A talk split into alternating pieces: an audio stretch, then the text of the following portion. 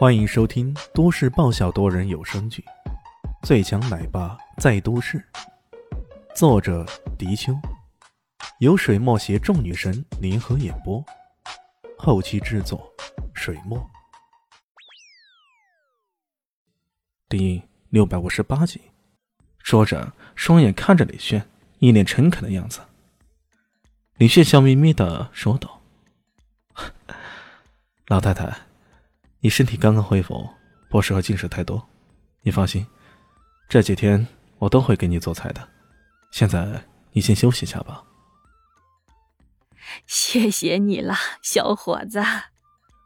唐老太太像是获得天大的喜讯一样，喜形于色，眯着眼还不忘交代一句：“如鹏啊，好好对待这位小伙子。”啊啊，妈，我会的。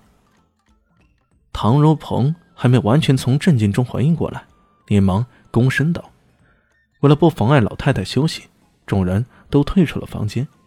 面对着如此异象啊，几乎所有人都只能用‘震惊’二字来形容。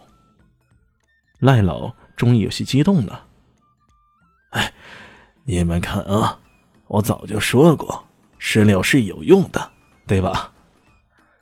那脸上洋溢的光芒。”简直是像打了胜仗的将军似的，鲁医生却有些不屑的说道：“哼，可刚刚你说人家是毛头小子，搞得一团糟，怎么一下子又是你食疗的功效了？”呃，这这，呵呵赖老有些无语了。过了一会儿，他还是坚定的说道：“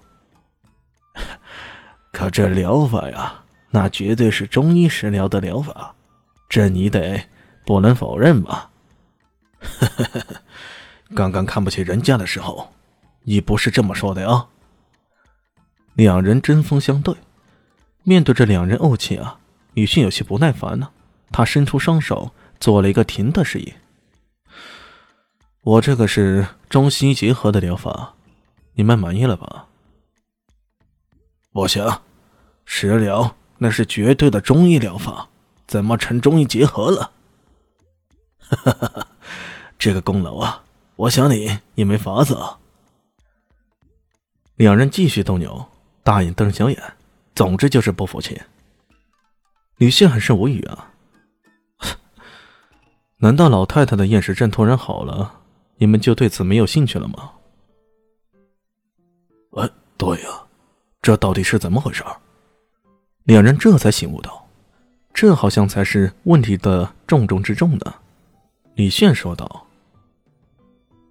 我说这中西医结合的疗法，你们不相信，可这是真的。厌食症更多的时候是一种精神疾病，以抗忧郁的办法来治疗它，是不错的思路。不过，不能找到根源是没用的，所以，我们需要做的是追溯根源。”寻找他厌食的原因，具体的原因我就不多说了。我跟老太太聊天的过程中啊，她告诉我，这一生中她吃的最美味的一顿，是在她年轻的时候一次逃亡。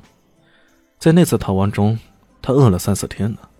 后来，是一个老乡见她可怜，给了她一碗粥。当时是太穷了，粥里没几粒米，还掺入了一些红薯，甚至米糠。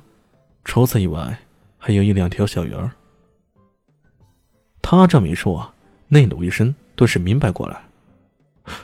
我懂了，这在心理学上是一种唤醒知觉的方法，妙啊，果然妙啊！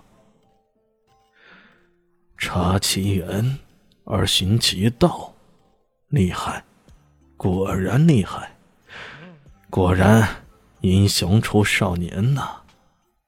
赖老已对此赞不绝口，李迅脸上露出了笑意。你看，我这疗法不正结合了中西医的特点吗？做到了中西医结合吗？其实啊，医术本无高低之分，只有最适合病人的那才是最好的医术。中医也好，西医也罢，各有所长嘛。如果我们能够不拘于其中的成见。集各家之长为我所用，这对于病人来说，岂不是最好的结果？两位专家，你们认为我这番话有道理吗？不得不说呀，他的这番话道理很浅显，可在门派分歧日益渐长的风气下，却大有惊世骇俗之感。行云流水，任你所知。这对于李炫来说，不仅是武学上的追求的境界，在其他方面，一旦达到某个高度，其实也是一样的。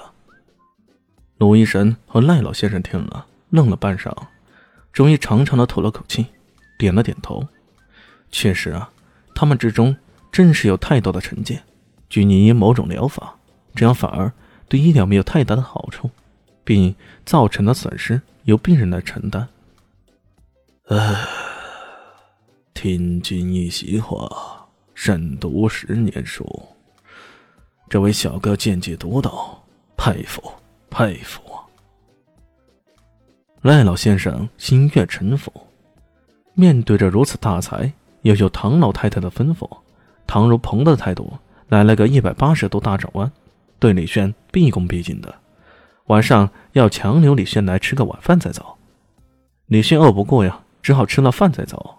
走的时候，唐一贤送他，一边走一边很随意的聊着。李炫突然问道：“你们家族是不是潜伏着一个极大的危机呢？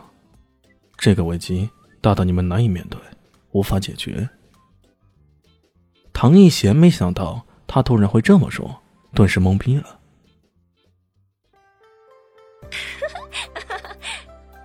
大家好，我是豆豆猫的耳朵。在剧中，我饰演的是萧灵溪的表妹唐艺贤。本集播讲完毕，感谢您的收听。感兴趣别忘了加个关注，我在下集等你哦。